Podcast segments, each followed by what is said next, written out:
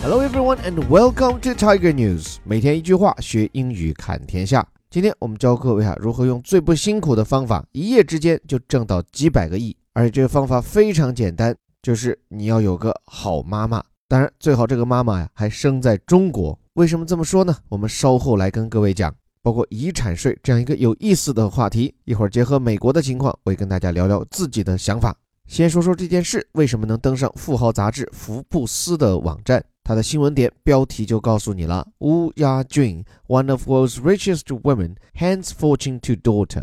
因为说到底，这位富豪，地产圈以外的朋友可能不熟悉吴亚军。你看，童卫宇对他做的介绍是全世界最富有的女性之一。关键干嘛呢？Hands fortune to daughter，把她的财富啊拱手就交给女儿了。大家还记得这个动词 hand 吗？前些天我讲美国总统特朗普因为取消 CNN 记者的白宫采访权而和这家新闻机构对簿公堂的事件，说法官将一场完胜交给了 CNN 一方。那条标题就叫做 Judge hands CNN victory，那个句式啊叫做 hands someone something。我还说了，这个 hand 其实就等于 give，但是呢。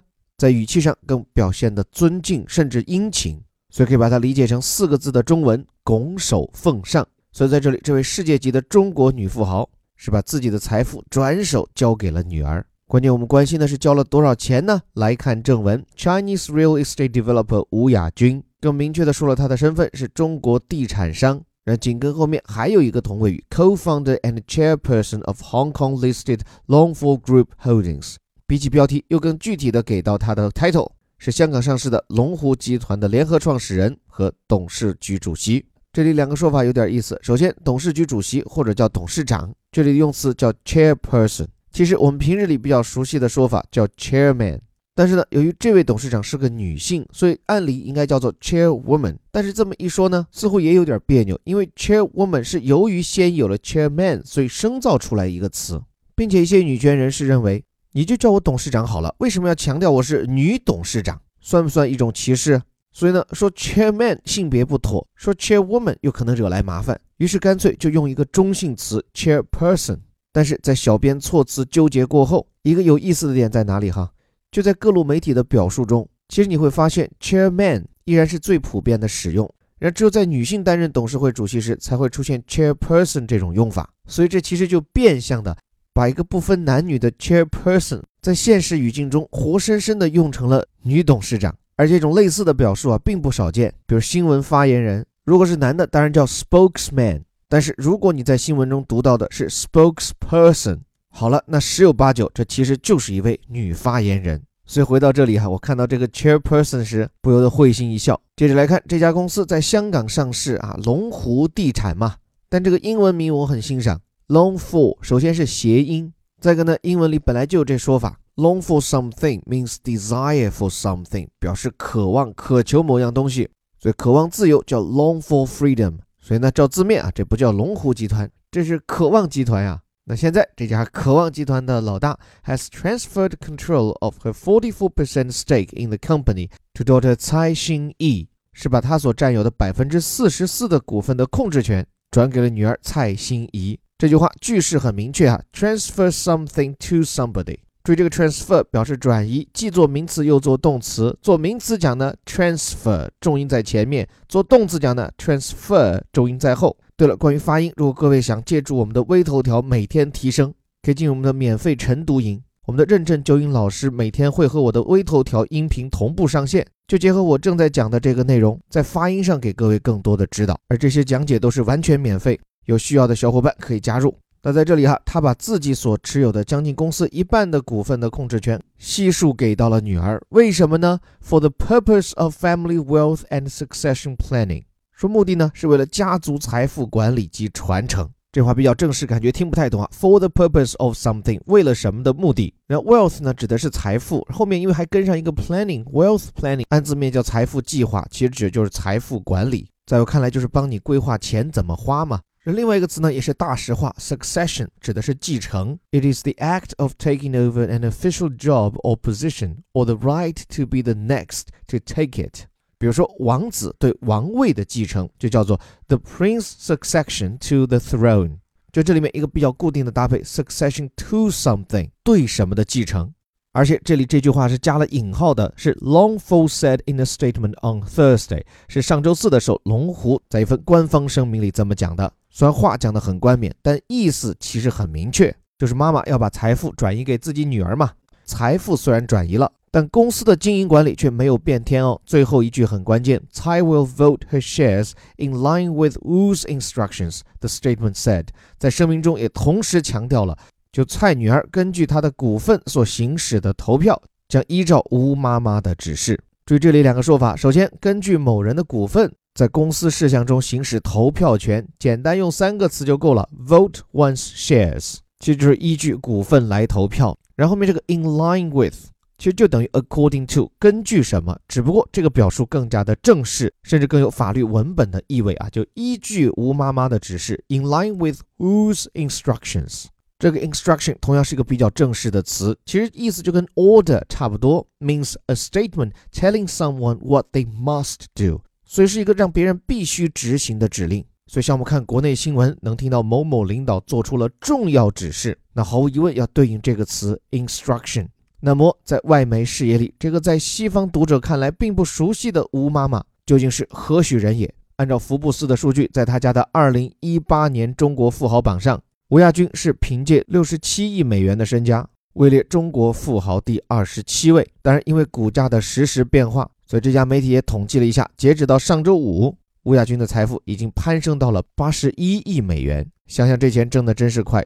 十月份的时候六十七个亿，过了一个月就多挣十四个亿。注意，单位还不是人民币。像按照福布斯的统计，吴亚军现在八十一亿美元的身家，换算下来差不多五百六十亿人民币。而现在呢，这些钱啊，准确讲是值这么多钱的股份，这位中国顶尖富豪是悉数转移给了自己的女儿。当然，更准确的来讲，吴亚军是将自己名下的这些股份，他的收益权分派给了女儿名下的一个信托。那么，这样一个听上去让人不明觉厉的举动，其实它带来的呀是两个问题。第一，这听上去有点像一个家族公司的做法，这又是一家民营企业要培养下一代接班人吗？毕竟啊，大家都有所听说，中国的这些亿万富豪们，现在多数都进入一个代际交替的阶段。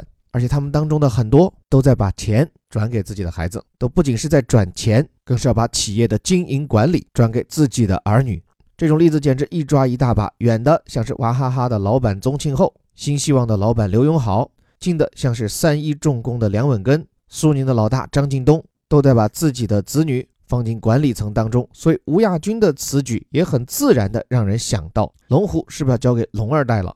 但是啊，这一次吴亚军在转移财富权的同时，并没有将自己在董事会的投票权交出去，甚至现在一夜之间就有了五百亿美元的女儿。这篇福布斯的报道也注意到，他并没有获得在公司董事会的任何席位，甚至啊，在公司的声明里，连这个蔡欣怡小姑娘的简历都没有附上一份。所以可以说，这位女富豪她的这一财富转移，并不是为了培养接班人。当然，吴董事长此举是不是只是为了让自己的女儿过得好一点呢？我想可能也不尽然。那这里就要说到这个信托的性质了。我就我们听到很多有钱人都为自己的子女设立信托，为什么呢？主要还是因为他在法律上有一个风险的隔离，就是跟把钱或者股票直接交给自己的子女不同。这个信托一旦设立，那它就可以相对独立的运营，独立到什么程度呢？首先，对于受益者这方来说，就是吴妈妈的这个蔡女儿，她之后可以持续的依据这个信托计划的规则，定期的从中分到收益。但是，这个受益人往往没有办法直接把钱从信托中取出来，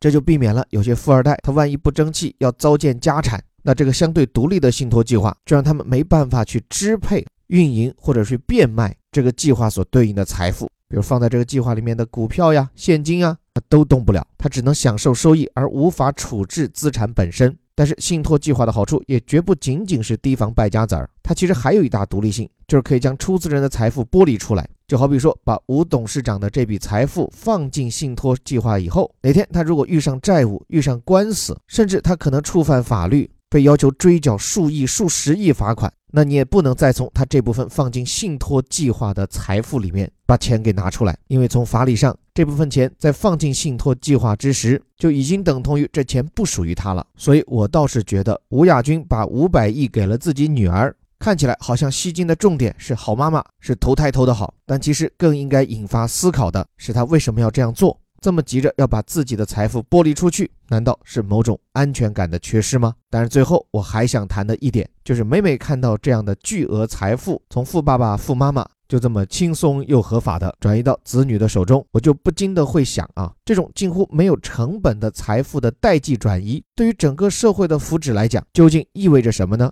从最直观的层面，我们都能理解的就四个字：不劳而获。或者一些人会觉得这样不公平。有的人生下来就能五百亿，有些人一辈子也挣不到五百万。但除了公平性的考虑以外，我觉得这个问题还可以从社会发展的效率来思考。就是当一个有钱人把他的巨额财富不是投入再生产，而是埋在地下或者交给自己的后代，其实这就意味着这笔财富没有以他最有效率的方式重新进入到资本流通环节，没有用于再生产，也没有用于投资别的项目，甚至还把这部分财富直接转移出国。最终让这种富豪的财富传承变成了对社会经济价值的永久抽离。我想，这才是我们值得警惕的地方。我们常常注意到，美国很多有钱人还没到老的时候，比如扎克伯格，就已经想好了要把自己的钱如何在身后反哺给社会。原因就在于美国的遗产税实在太贵。即便是去年特朗普调高了美国的免税起征点，大概是一千一百万美元，就低于这个数字的财产，你转移给子女是免税的。但是对于财富远高于这个数的亿万富翁，在美国大概有两千人，他们的子女要接受这笔遗产，就必须把其中价值的一半作为遗产税交上去。而且要知道，你继承的是财产，有可能是房子，有可能是股票，但你交的税则必须是现金。而且，即便你为子女设立的是像我们今天讲到的这种信托计划，对不起，你也一样的要交税。所以，在美国，这些富豪们做慈善，动辄就说自己要裸捐，那既是出于善心，那也是出于无奈呀。这么贵的遗产税，怕他们孩子交不起。但各位由此也看到了，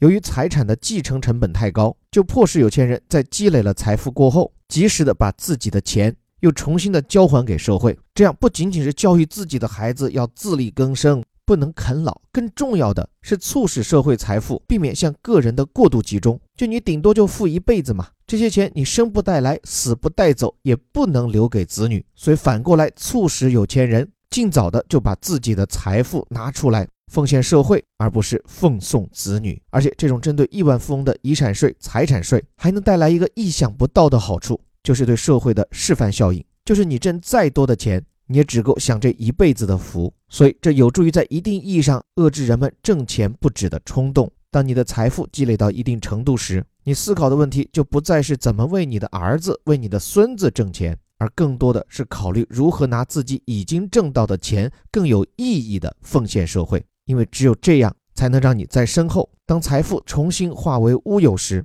依然能够彪炳青史，流芳千古。最后，感谢你的时间，这里是带你读懂世界顶级报刊头版头条的虎哥微头条，巩固今天的英语所得，还可以多花一两分钟参加我们的免费打卡营，不管是让你开口讲话的晨读营。还是让你学会主动输出的一词一句营，都有我们的上万名小伙伴和认证指导老师在等你。最后还是那句口号：我们每天一句话，学英语看天下。我是林伯虎，我们明天见。